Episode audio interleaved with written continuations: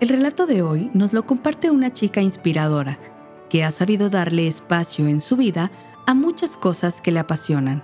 Eh, yo soy abogada de profesión, acabo de graduarme y pues durante mi vida me he desempeñado en varios ámbitos. Ahora sí que literal he, he hecho de todo, o sea, soy todóloga por ahí, como diría, en el ámbito deportivo, en el ámbito administrativo, en el ámbito del derecho. Por razones providenciales, ha logrado estar al alcance de miles de personas a través de sus redes sociales y para ella eso es parte de una misión que Dios le ha encomendado. Muy bien, pues mi nombre es Idania Ibarra, tengo 25 años, yo soy originaria de eh, Guadalajara, bueno, de Cocula, Jalisco, pero actualmente estoy en Estados Unidos, vivo en Sacramento, California En su constante búsqueda por crecer en la fe, a inicios del 2020, Idania se inscribió en un retiro de ejercicios ignacianos. Este fin de semana se me presenta a mí la oportunidad de irme a un retiro espiritual, mis primeros ejercicios ignacianos. Entro a ese retiro con una vida normal, con un mundo normal, más que nada, literal normal, con mi día a día, con mis cosas vivo un proceso muy fuerte personal. Y cuando sale de ahí, se da cuenta de que muchas cosas han cambiado rápidamente, y no solo en su interior. Salgo yo de ese retiro y lo primero, recuerdo, fue una persona a recogerme y lo primero que me ve pues yo súper súper contenta y de que mira no acabo de vivir una experiencia que no sabes es algo súper diferente a todos los retiros un encuentro muy personal con el señor y que yo recuerdo que yo veía a esa persona que estaba parada así nada más yo dije, ¿qué tienes? Que no te da alegría verme y que no sé qué, de que nos vamos a morir, estamos en una pandemia. Y yo, ¿qué? O sea, me desaparezco tres días y salgo y ya se va a acabar el mundo. O sea, ¿cómo? Aunque se enteró de la situación en términos generales, al igual que a la mayoría, y Dania también se quedó con ganas de saber más al respecto. Al principio, pues nadie sabía nada. Entonces, para todos casi, casi era como el final del mundo, de que no sabíamos qué era lo que iba a pasar, de que no, nuestra familia, está en Guadalajara, mi familia estaba en, en Cocula, y yo recuerdo que esa persona estaba súper desesperada, porque justamente en la mañana acababan de, de, de anunciar, pues, o sea, como tal, de dar la noticia. Ese contraste entre lo que Idania había vivido en el retiro y lo que se estaba viviendo en el resto del mundo fue el primer impacto de muchos que vendrían en las siguientes semanas. Yo venía pues con un mood completamente diferente, o sea, yo venía pues muy relajada, con mucha serenidad, pues muy llena del Señor.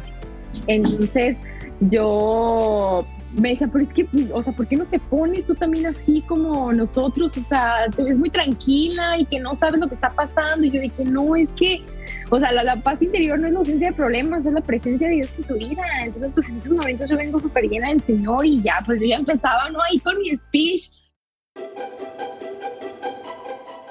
Bueno, pues obviamente sí fue algo muy difícil porque cuando llega, pues cuando llegan a mí me lo plantean así de un momento a otro, obviamente uno sí trae eh, la paz que te da el Señor, sin embargo, pues eso no exime la realidad humana, o sea, la realidad en la cual está tu trabajo de por medio, está tu familia de por medio. Y Dania venía de una experiencia invaluable. Sin embargo, de repente se ve frente a una situación que la sacudió emocionalmente y que tuvo que asimilar inmediatamente. Entonces sí entra como la incertidumbre y entra ese miedo en decir, entonces, ¿qué es lo que tengo que hacer? Tengo que dejar mi casa, me voy a regresar con mi familia, en dónde voy a vivir el encierro. En ese, ese fin de semana yo llego a mi casa y a Guadalajara y yo recuerdo que pues empieza a hacer de que las carreteras se cierran, yo ya no podía trasladarme para Cocula con mi familia, entonces yo le marcaba a mi mamá y mi mamá también llorando mi mamá de que, pero ¿dónde estás y no salgas? Yo de que, mamá, pero yo no estoy todo el fin de semana, no, o sea, no tengo súper en la casa, no, por favor, no salgas ni a la tienda. Entonces yo recuerdo que yo escuchaba a mis papás, pues, súper así, muy desesperados, y más porque se querían venir para acá, pero pues no se podía, las carreteras estaban no te dejaban manejar, te regresaban los policías, eso no recordaba cómo los policías andaban también este, por las calles y si te encontraban te metían, es muy cierto, te metían a tu casa. Entonces uno no tenía movimiento literal a todos donde nos tuvo que agarrar, ahí nos quedamos. Para Idania, no fue fácil darse cuenta de que probablemente no podría ver a su familia en mucho tiempo. Tuvo que hacerse a la idea de la distancia en lo que encontraba una oportunidad para regresar a casa de sus papás. Sumado a esto, también se enfrentaba a la situación de la convivencia en la casa donde vivía. Sí, fíjate que solo tenía una roomie, pero eh, esa roomie y yo teníamos como una, una, este, ¿qué se puede decir? Como una, una convivencia muy diferente, pues, o sea, como por cuestión de nuestra forma de, de pensar, de nuestra forma de, de creencias, este, nuestra forma de, de todo, sobre todo con esto de la religión. Entonces ella no era católica, o sea, ni católica practicante. Entonces sí era muy difícil esta parte, pues porque para empezar casi no convivíamos. Éramos más que nada roomies, más que una convivencia como más interna. Esto hizo que Idania se viera frente a un nuevo reto tanto en lo espiritual como en lo emocional. Entonces sí, sí fue muy difícil, pues porque yo aparte de tener como una soledad en cuestión de, de espacio, también era una soledad personal, porque no era lo mismo como el sentarme pues platicar ahí y el decir de que no encuentro consuelo o no encuentro esperanza, pues porque íbamos por mundos completamente diferentes. Entonces yo era que le marcaba a mi mamá y ya mi mamá, mi mamá me marcaba llorando. Yo dije, no, mami, es que pues solamente pues quiero platicar con alguien y esto y pues no tengo un contacto físico, pues entonces es ahí en donde entra de nuevo la parte espiritual y decir, ok, Señor, pero pues te tengo a ti. O sea, de nuevo estoy viviendo otro encierro como en ese retiro, en silencio, en soledad, en introspección, así que tú sigues sanando. Otras de las dificultades que se le presentaron a Idania al regresar al mundo real fueron las del ámbito laboral. Yo estaba estudiando, pero mi papá es abogado. Entonces yo siempre le he apoyado también a él con casos eh, ya de litigar eh, como en su despacho. Entonces también era otra cuestión porque pues mi papá en ese momento también no, no podía, pues, o sea, no podía él litigar y obviamente si empezamos a pasar pues por problemas económicos porque todos los juzgados estaban cerrados, porque todos los casos, entonces todo, pues estábamos todos en parados, literal. Sumado a lo de su papá, también tuvo que enfrentarse a las dificultades que se presentaron para su proyecto personal. Porque yo acababa de emprender algo, en lo cual, pues como sabemos, o un emprendimiento personal, pues requiere de, de muchísimo movimiento, más que nada. Entonces, en ese momento se estaba dando completamente algo diferente al movimiento en todos los aspectos. Después de tanto esfuerzo y tiempo dedicados a un proyecto como el que tenía en ese momento, era natural cuestionar y reclamar. Después de todo, la frustración es parte de las emociones humanas. Entonces, para mí fue que, Señor, ¿qué es lo que va a pasar con esto? O ¿qué es lo que va a pasar con este proyecto que durante tanto tiempo yo tuve en discernimiento y sobre todo en oración? Obviamente vino el reclamo también, o sea, la incertidumbre de decir, porque, o sea, si tú sabías que yo, yo duré mucho tiempo, después de salir yo de trabajar de donde estaba, fue de que, ok, ¿y ahora en dónde me quieres? ¿Qué es lo que voy a hacer? Después yo creo tener un discernimiento que fue con, con un acompañamiento y, y, todo, porque esto también, el yo tener como un emprendimiento, a mí me daba la oportunidad de yo poder pasar también más tiempo en la cuestión de predicar el Evangelio. Y claro, no solo era el tema de la frustración por el esfuerzo realizado. En pocos días también comenzó a hacerse presente la presión por los compromisos económicos que Idania tenía. Porque yo vivía en Guadalajara, mi casa estaba en Cúcula, pero yo estaba comprometida a pagar una renta con personas viviendo con roomies en Guadalajara. Entonces todas estábamos en la misma situación sin embargo, no, eso no, pues uno yo no podía decir de que llegar a la persona que tengo que pagarle y pues, ¿sabes qué? O sea, no, pues no hay trabajo y, y, ya me quedé sin trabajo, pues porque van a decir, no, pues es que yo también. Entonces se va a empezar a hacer como una cadenita en la que o nos ayudamos todos o pues todos valemos cacahuate, la verdad.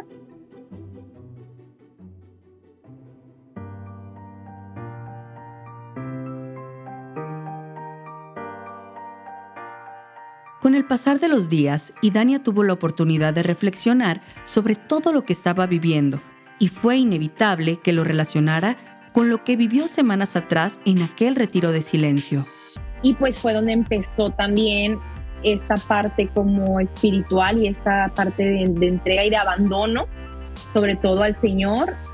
Y, y donde me di cuenta de que durante ese fin de semana, que podrían ser pocos días, pero que fue un encuentro muy íntimo y muy personal con el Señor, pues desde el aspecto de que fue todo en silencio, entonces nada más éramos el Señor y yo, en donde yo me di cuenta de muchas cosas que después yo empecé a aplicar en mi vida cotidiana durante ese tiempo. O sea, yo me di cuenta que el Señor me preparó ese fin de semana para que yo siguiera viviendo ese, ese encierro, porque yo recuerdo que el fin de semana que estaba ahí, yo decía, ¿y ahora cómo le voy a salir al momento? En, ahora cómo le voy a hacer al momento en el que yo tenga que salir de nuevo al mundo y que yo quiera guardar como este silencio, como esta celda espiritual, como diría Santa Teresita, de poder tener esta conexión con el Señor. En esos ratos de reflexión, Idania comprendió que el ser humano suele tenerle miedo a todo lo que implica la soledad, que es silencio, aislamiento, introspección, que son momentos en los cuales nos vamos a, mostrar tan vulnerables que no nos va a quedar de otra más que abrir nuestras heridas, abrir nuestras cicatrices, ver nuestras miserias, nuestros pecados, porque el mundo está acostumbrado al ruido para evadir la situación por la cual estoy pasando y pues simplemente distraerme y no enfrentarla cara a cara. Sin embargo, en medio del caos que todos pueden sentir generado por la soledad, Idania propone una idea que puede ser de gran ayuda.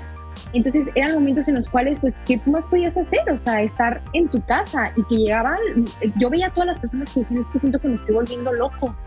¿Por qué? Porque no sabían convivir consigo mismos, o sea, porque es que en ese momento te retumba te retumba todo, o sea, porque es soledad. Entonces, si tú, la soledad no es sinónimo de vacío si va de la mano de Dios, pero si no va de la mano de Dios, entonces sientes un vacío interno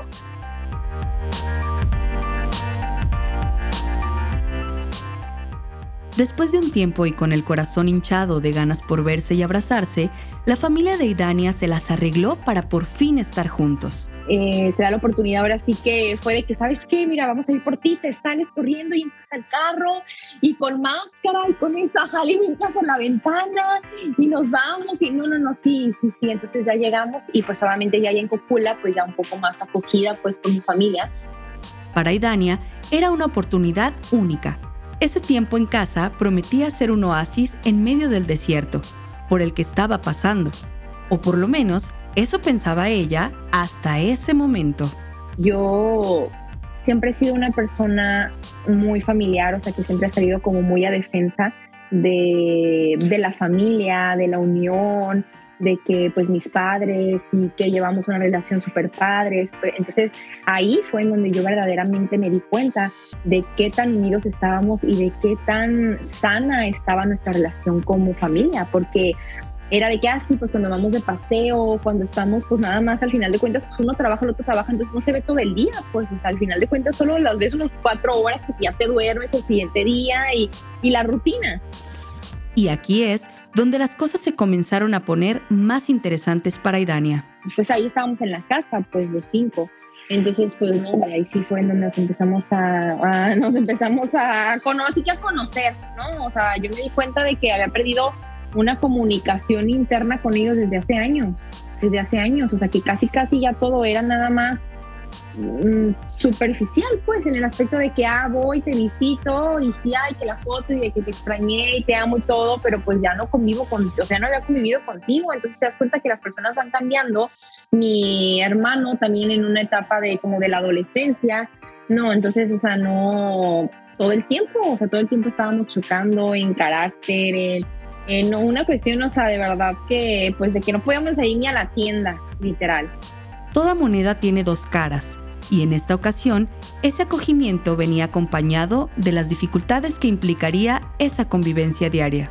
No, pero ya cuando verdaderamente vuelves a convivir durante todo un día, no hombre, pues, o sea, todo, todo de la greña, todo el día. Entonces era de que, Señor, o sea, a lo mejor y pues también a esto nos reclutaste, ¿sabes? O sea, empezaban a, a, salir muchísimas cosas que del pasado, que de las heridas, que de esto y eso. Entonces empezaban a, a empezamos a ver cosas, o yo en lo personal, heridas de mi pasado, de mi infancia, o sea, que yo creía ya haberlas sanado, pero que me doy cuenta que había, aún había rencores y que en cualquier cosita, cualquier desliz o cualquier roce ya salían, entonces era un explotar, hubo, la realidad es que sí la vivimos muy, muy, muy difícil en la cuestión familiar. Nuevamente, Idania se enfrenta, ahora junto con su familia, a una enorme prueba de confianza en los planes de Dios. Para esto mis papás durante mucho tiempo habían tenido como problemas muy fuertes en su matrimonio, pues o sea, hasta el aspecto de, llegar a pedir como un divorcio. Entonces, eh, durante todo este tiempo vuelve a salir todo eso, o sea, por cuestiones. Entonces es de que, Señor, pero ¿por qué? O sea, si estamos pasando por problemas, pues, difíciles, o sea, por todo lo de la pandemia y todo, y aún así, o sea, es como todavía esta presión emocional, esta presión psicológica, esta presión espiritual.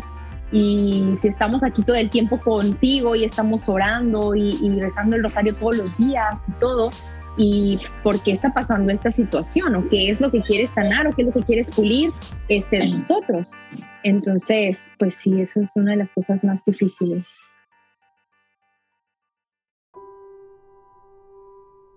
Los conflictos de la convivencia fueron una parte muy dura de la experiencia que Idania estaba teniendo con su familia.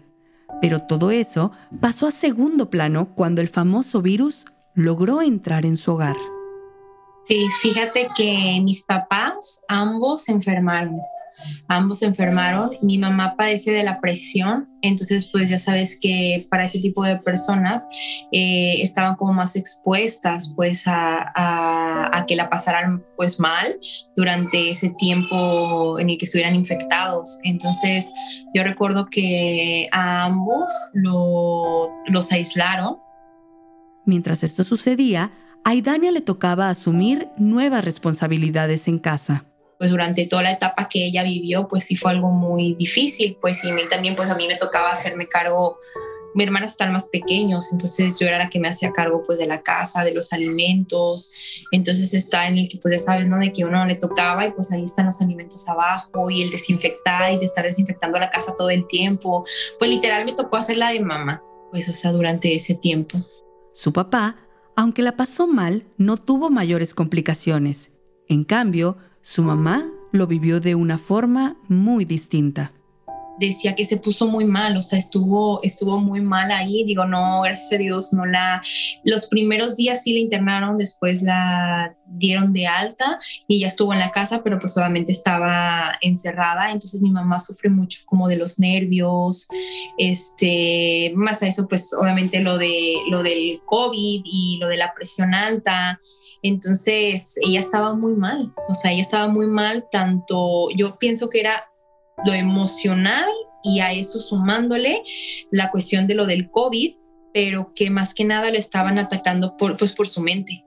El aislamiento empezó a empeorar las cosas para la mamá de Idania. Le hacían falta su familia y sus hábitos espirituales. Todo esto provocó que fueran días muy difíciles, especialmente para las dos. Yo recuerdo que nosotros estábamos en la sala de abajo y, y, pues por videollamada con ella, entonces ella lloraba y lloraba y decía que quiero ver a mis hijos y quiero comulgar y quiero esto, no, no, no, o sea, y nosotros llorábamos, entonces por primera vez en, en, mi vida, o sea, sentí como esa impotencia, o sea, de decir, quiero abrazar a mi mamá, o sea, no sé si, qué tal que de un momento a otro, o sea, un día ya no amanezca, o sea, está aquí y la tengo a unos pasos y no, o la impotencia de no poder abrazar a tu mamá, o sea, de no poder traspasar una puerta y de no por decir, aquí estoy mamá, o sea, aquí está el Señor, todo va a estar bien. Eh, entonces era de que una puerta nos separaba y ambos, y mi mamá llorando dentro del cuarto y nosotros fuera llorando también, o sea, por una videollamada. Entonces, eran, no, no, no, o sea, eran momentos en los cuales decías, es, es, real, o sea, esto parece una pesadilla, parece un sueño, esto que estoy pasando, o sea, no puede ser real que no puedas tener a la persona y no puedas abrazarla y, y no puedas este, acercarte simplemente. Claro que la fe y la esperanza que habitan en el corazón de Idania y su familia los acompañaría en todo momento. Y Dios se encargó de que cada sufrimiento por el que pasaron diera frutos en sus corazones. Entonces, ahí fíjate que sí hay también, pues un testimonio muy bonito, pues más que nada por, por mi mamá, porque eh, recuerdo que un, un, sacerdote, un buen amigo sacerdote que le llamamos y, y nos hizo el favor de un día, porque mi mamá decía que ya no podía, o sea, que necesitaba comulgar, que ya llevaba dos semanas sin comulgar y que su alma lo necesitaba. Entonces le marcamos y ese sacerdote hizo el favor de ir a llevarle la comunión. Entonces, en cuanto mi mamá, o sea, recibe la comunión, entonces vimos por la, por la, por la ventana, pues, o sea, detrás del cuarto y todo, se tiró al suelo, o sea, se arrodilló y empezó a llorar, o sea, y, ella decía, o sea, decía, que Señor, no, o sea, no sabes cuánto te extrañé, no sabes cuánto cuánto me duele el, el, no haberte valorado como tal cuando tenía el acceso a ti todos los días. A pesar de que si era una persona que la verdad frecuentaba hacerlo, me dice, o sea, de verdad me arrepiento, o sea, cuánto, cuánto me haces falta, Señor, o sea, cómo, yo creo que hay muchos testimonios, pues, en cuestión de la Eucaristía, o sea, de cómo a todos aprendimos a valorarlo mucho más todo ese tiempo, ¿sabes? Por las iglesias, por, pues por la contingencia, obviamente. Entonces, sí, ese fue, gracias a Dios, pues mi mamá logró salir, al igual que mi papá.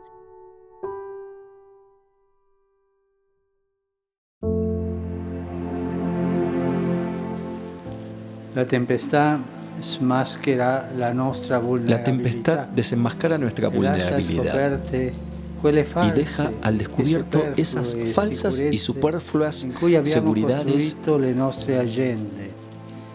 con las que habíamos construido nuestras agendas, nuestros proyectos, rutinas y prioridades.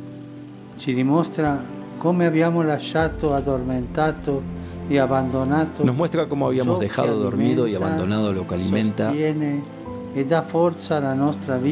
sostiene y da fuerza a nuestra vida y a nuestra comunidad.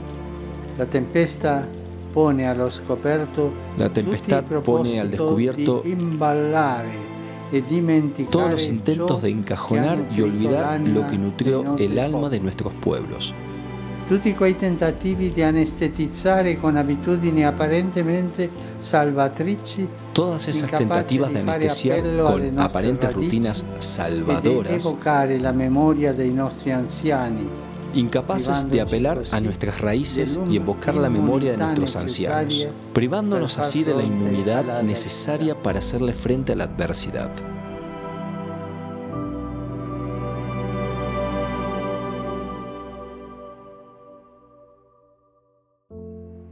En esos días, todos nos encontrábamos preocupados por lo que pudiera pasarnos. Y en muchos casos, esa preocupación pudo haber nublado nuestro juicio y hacernos actuar de mala manera con la gente a nuestro alrededor. Y Dania recuerda que en su entorno llegó a sentirse bastante mal por algunas actitudes con las que se topó mientras su familia lidiaba con la enfermedad.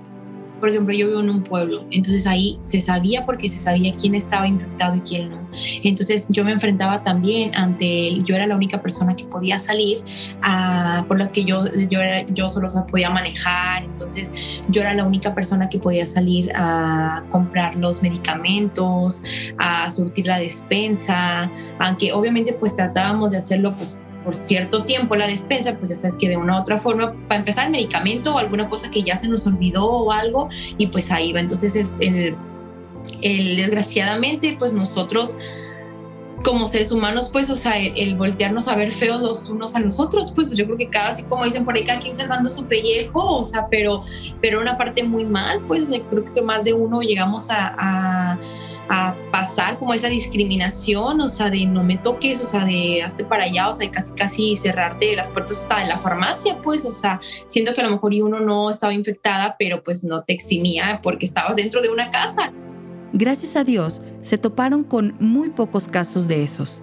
El apoyo hacia su familia se hizo presente en distintas maneras pero sí tuvimos un apoyo moral muy grande, o sea, tanto de mi familia como de, recuerdo que hasta todos nos, nos unimos para comprar un tanque de oxígeno por si alguien llegaba a necesitarlo de mi familia, no nada más de nosotros como tal, o sea, sino de mis tíos y de todo. Y claro, una situación como esa requería también de la presencia del apoyo espiritual para salir adelante, tanto darlo como recibirlo. También tuve el apoyo de mi director espiritual que estuvo ahí al pendiente en oraciones y, pues moralmente también, personas que se acercaban a mí, entonces que el Señor ahí es en donde me decía, no, pues a servir aquí y allá, porque yo por las tardes me daba mi espacio, era pues cuando todos estábamos mucho más activos en redes sociales para hacer lives, para grabar también en podcast, para pues de todo, pues, o sea, pregunta de, que, de, de, tratar de estar al servicio, pues, de las demás personas que yo sabían que obviamente la estaban pasando mal. Si uno se sostenía de la fe para estar y decía, Dios mío, ayuda a las personas que en esos momentos no saben ni para dónde voltear, no saben ni para dónde hacerse, que no tienen una esperanza en la cual basarse durante todo, durante todos estos momentos tan difíciles y tan vulnerables. Esta experiencia de apoyo y unión fue tan fuerte para Idania y su familia que todavía hoy continúa dando frutos en su día a día.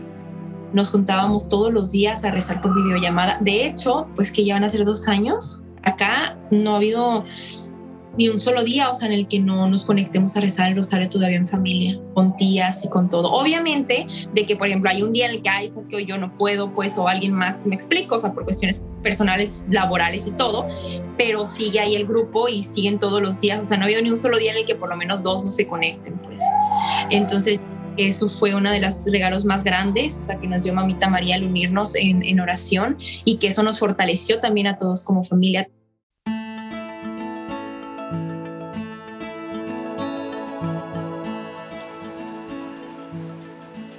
Perché avete paura? ¿No avete ancora fede? ¿Por qué tenéis miedo? ¿Aún no tenéis fe? El comienzo de la fe es saber que necesitamos la salvación. No somos autosuficientes. Solos nos hundimos. Necesitamos al Señor como los antiguos marineros las estrellas. Invitemos a Jesús a la barca de nuestra vida. Entreguémosle nuestros temores para que los venza. Al igual que los discípulos, experimentaremos que con Él a bordo no se naufraga. Porque esta es la fuerza de Dios convertir en algo bueno todo lo que nos sucede, incluso lo malo. Él trae serenidad a nuestras tormentas porque con Dios la vida nunca muere. Pues estábamos en la sala, literal ahí estábamos en la sala este, de mi casa y fue cuando lo empezamos a escuchar. Para esto, bueno, en, en mi casa, te comento, mi mamá es practicante, pero pues mi papá, pues, estábamos luchando por su conversión, porque pues sí es católico, pero no muy practicante, pues. Entonces en ese momento yo recuerdo que también fue una de las cosas pues que a mí más me marcaron, pues, o sea, el ver durante todo ese proceso como esa entrega de, de mi papá, o sea, por lo menos esa disposición que antes no sabía, que no sabía, no te puedo decir de que, uy, ocurrió la, su conversión en ese momento, porque solo Dios tiene sus tiempos, pero, pero sí fue como una abertura de parte de él a por lo menos escuchar, escuchar el discurso y todos. El mensaje del Papa ese 27 de marzo llegó a millones de familias y para muchas de ellas fue como una pequeña luz al final del túnel. Hubo quienes las escucharon y sintieron paz, alivio, esperanza o fe. Hay quienes las recuerdan con mucho cariño y siguen sintiéndolas como si las hubieran escuchado apenas ayer. Por supuesto, o sea, tanto en ese momento como ahorita que lo volví a recordar en estos segundos, o sea, no te miento, se me hizo la piel, o sea, de, de, qué momento tan trascendente, o sea, qué momento tan lleno de, de esperanza, porque era algo que te transmitía hasta el simple hecho que traspasaba, traspasaba pantallas. o sea, traspasaba barreras y el ver al, líder, o sea, de la iglesia como en esos momentos, hasta como con un rostro también, ¿sabes? O sea, de, de, de guys, o sea, puntos de dar pues un mensaje de, esperanza para todo el mundo, de que el Espíritu Santo fluya en este momento y sople en todo el mundo. Ese gesto de un solo hombre que representaba la soledad en la que millones se sentían, penetró hasta lo más hondo de los corazones de quienes presenciaron aquel momento, dejando una huella imborrable en ellos. Entonces yo recuerdo que, yo lo vi y desde que empezó a caminar, yo me solté, pero llorando, o sea, me tiré de rodillas y me puse pues a orar.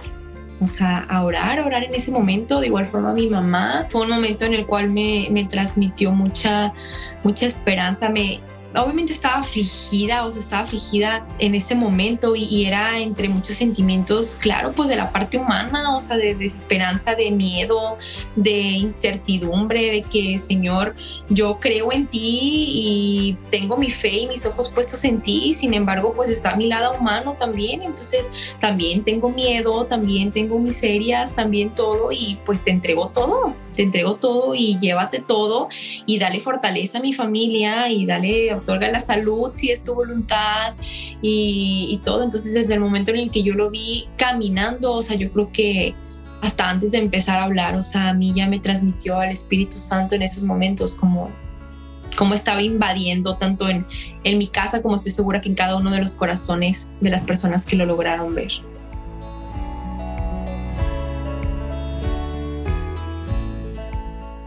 Después de todo lo vivido en la pandemia, Idania tiene muy claros los aprendizajes que llevaba en su corazón hasta el día de hoy. Ok, bueno, pues yo creo que una de las cosas pues más importantes es el tratar, o sea, de, grabarnos en, en, la cabeza justamente las palabras que dijo el Santo Padre, o sea, estamos todos dentro del mismo barco. Y si trasladamos todo eso, o sea, si, realmente encontramos el, trasfondo, o sea, nos damos cuenta de que todo, absolutamente cada una de las acciones que hacemos, buenas o malas, repercuten en el mundo y repercuten en cada una de las personas de nuestro alrededor. Entonces, a mí yo creo que eso sí fue una de las cosas que más me marcó, vuelvo a recalcarlo, o sea, de lo del discurso, el decir, de crear unión entre todas las personas. O sea, muchas veces se nos olvida, a veces tanto como católicos y no católicos, y a veces preferimos más entrar como en una lucha de egos, en alguna discusión, o sea, de saber de quién tiene la razón y quién no tiene la razón, y se nos olvida la principal misión del ser humano que es amar y que es servir. O sea, eso, o sea, el servir, el ayudarnos los unos a los otros y el no esperar a que vuelva a, resurgir o que vuelva a pasar una catástrofe mundial para tener más empatía, para tener más sensibilidad, tanto con nuestros familiares, pero también con cada una de las personas con las que nos cruzamos en el día a día, porque la verdad es que es muy fácil, o sea, el ser humano olvida, olvida muy rápido, incluso a lo mejor ya hay personas, o sea, que ya ahorita que se está quitando lo del cubrebocas y todo, o sea, que ya, pues que ya ni siquiera recuerdan todo ese proceso, ¿sabes? Entonces yo los, yo los invito a que más del qué vas a hacer, qué vas a hacer, en vez de la acción, del hacer, el qué vas a hacer tú como ser humano. Yo creo que me quedo con eso.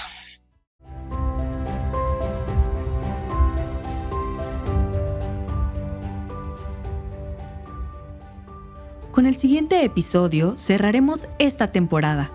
Te compartiremos el relato de Atenas, una cantante argentina que tuvo que frenar sus planes para mudarse a otro país y que por providencia de Dios pudieron llevar a cabo, de la mejor forma posible, la reinvención de su proyecto de evangelización, logrando alcanzar millones de corazones a través de su música. No te pierdas este episodio final y recuerda seguirnos en tu plataforma favorita y compartir en tus redes sociales estas historias de luz en medio de la tormenta.